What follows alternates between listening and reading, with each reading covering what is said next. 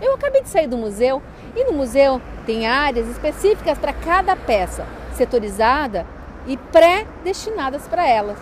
Tudo ali dentro é pensado com base nas esculturas e nas obras que vão estar ali.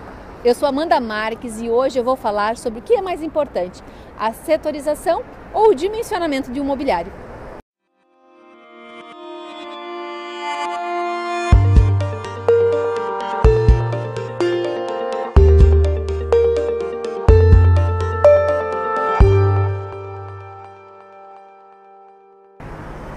Toda vez que a gente vai projetar os móveis ou faz a entrevista com o cliente, vai ver como certinho qual é o espaço que a gente precisa destinar para cada coisa, a gente fica se perguntando se setorização e a parte de dimensionamento do mobiliário não é a mesma coisa.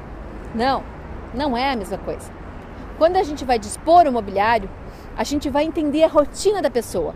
Quem é o usuário, quem é o cliente, como que ele se movimenta ali dentro, quais são as necessidades dele. E aí sim eu vou dispor esse mobiliário ali dentro. Claro que eu preciso pensar também no tamanho da pessoa para fazer circulações corretas. Né? E isso independe se é um projeto residencial, comercial, eu tenho que entender com base no nicho de mercado que eu estou atuando. Afinal, o nicho que eu estou atuando é muito importante para eu poder definir as medidas corretas para cada situação. Então, quando eu vou trabalhar com a parte de circulação, eu preciso entender o que, que vai acontecer naquele espaço, compreender qual é o tipo de atividade que vai acontecer ali.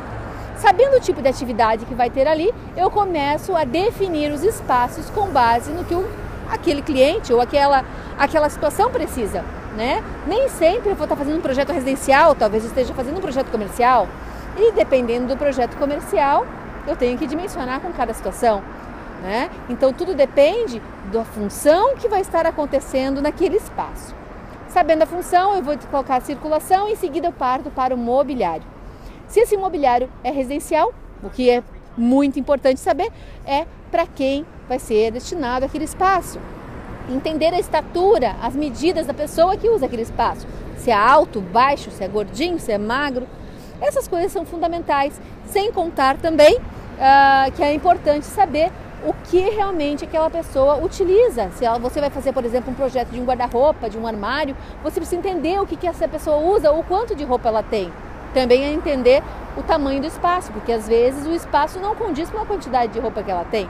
Agora, se eu for trabalhar com um projeto comercial, né, uh, eu vou entender além da, da, do que realmente vai dispor aquele mobiliário ali, o que, que vai ter ali, o que, que é realmente necessário de mobília para aquele espaço. O que realmente eu preciso trabalhar naquele espaço.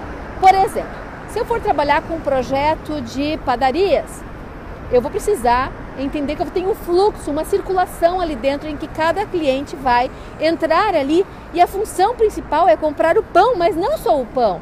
Eu preciso ter uma área também de serviço onde vai estar disposto vários produtos em que ele possa se servir sozinho talvez a parte onde tem os laticínios, talvez uma parte de onde ele possa vender produtos menores, como chocolates, doces, uh, alguns artigos que ele pode ter inclusive uma conveniência ali.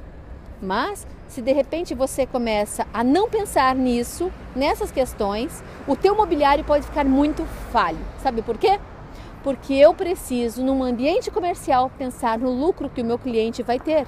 Então, o mobiliário será fundamental, aliado junto com o visual merchandising do espaço, para você realmente focar na estratégia certa, com o cliente certo e a necessidade exata para aquele espaço.